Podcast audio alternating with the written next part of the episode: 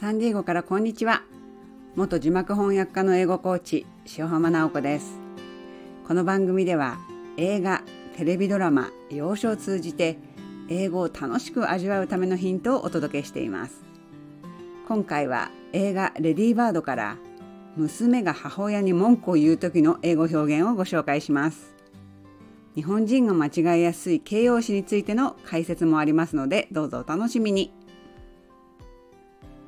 まずはあらすじから。2002年カリフォルニア州サクラメントが舞台です。大学進学を控えた高校生クリスティンは生まれ育った静かな地元の町を退屈で窮屈に感じています。堅苦しいカトリック系高校に通う彼女は自分のことをレディーバードと称し何かと反発しては苛立ちを募らせていました。特に口うるさい母親とは断るごとに衝突します。大学進学をめぐっても憧れの大都会ニューヨークに行きたい彼女は地元に残ってほしい母親と大喧嘩をします。活発で反抗的なヒロインの恋や友情母親との確執など悩める高校最後の1年をみずみずしいタッチで描いた名作です。クリスティンが母親のマリオンと古着屋でプロムのドレスを選んであ選んでいるシーンです。マリオンが言います。Are you tired? 疲れてるの？クリスティン No. いいえ。マリオン Cause if you're tired, we can sit down. 疲れてるなら座りましょうよ。クリスティン I'm not tired. 疲れてないってば。マリオン Oh, okay. I just couldn't tell because you were dragging your feet. Well, I just couldn't tell. 足を引きずってるから疲れてるのかと思ったのよ。クリスティン。Why didn't you just say pick up your feet? 足を引きずるなってはっきり言えばいいじゃない。マリオン。I didn't know if you were tired. 疲れてるのかと思ったから。クリスティン。You were being passive aggressive. いちいち回りくどいのよ。マリオン。No, I wasn't. そんなつもりないけど。クリスティン。You're so infuriating. ほんとムカムカする。マリオン。Please stop yelling. 大声出さないで。足を引きずるのをやめなさいとはっきり言わずに、回りくどく疲れてるのと聞くような言い方をパッシブアグレッシブと捉えることもできるわけですね。面とは向かって直接言わない嫌味な言動のことです。まあ、娘にしてみると母親の言葉がそう聞こえるわけですよね。その場では何も言わずに後になってこうした方が良かったという人もパッシブアグレッシブに入ると思います。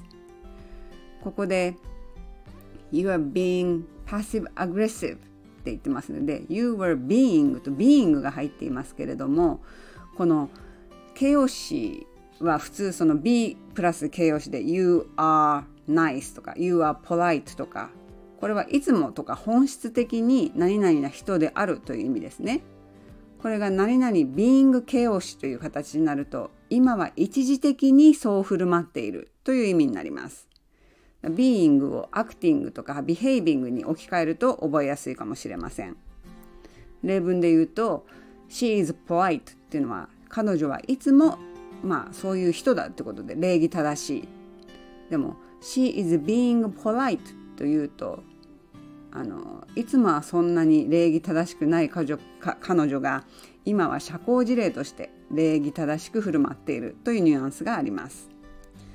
この being プラス形容詞も大事なんですけれどももう一つ日本人が間違いやすいポイントを説明します。クリスティンがお母さんに You are infuriating って言ってますね。ママって本当は腹立つって言ってますけれどもこの誰かを怒らせるという意味の他動詞 infuriate に ing がついて形容詞になっています。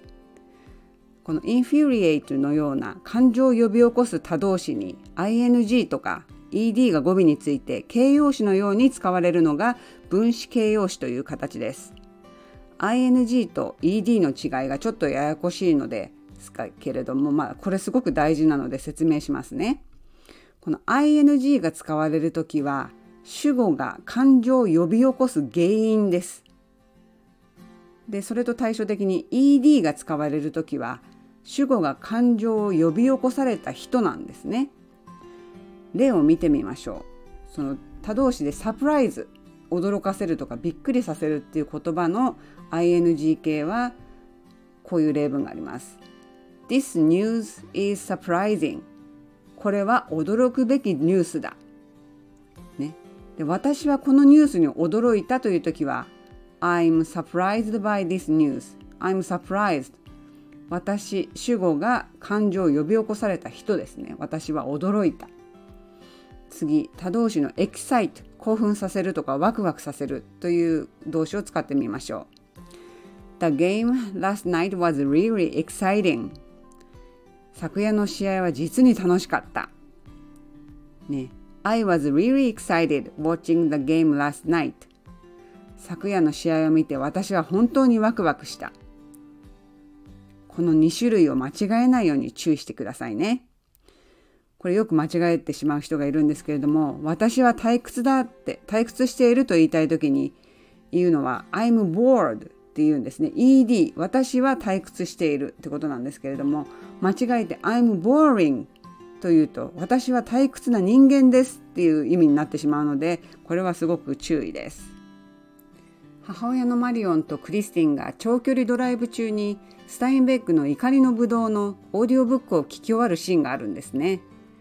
これ2人とも、ま、涙ぐんじゃうほど感動してるんですあの長距離ドライブをすることが多いアメリカだからこそオーディオブックというものがここまで発達しているなと思うんですけれども親子で同じ本の感動を共有するって素敵だなってこの映画を見て感じたんですよね。いつか娘たちと長距離ドライブで一緒にオーディオブックで感動したいなって思ってます。今回の放送はいかがでしたか？楽しんでいただけましたでしょうか？面白そうだなと思ったら是非映画を見てみてくださいね。英語字幕で見て今回解説した場面を思い出してください。コメント大歓迎、フォローもよろしくお願いします。最後まで聞いてくださってありがとうございました。Have a wonderful day!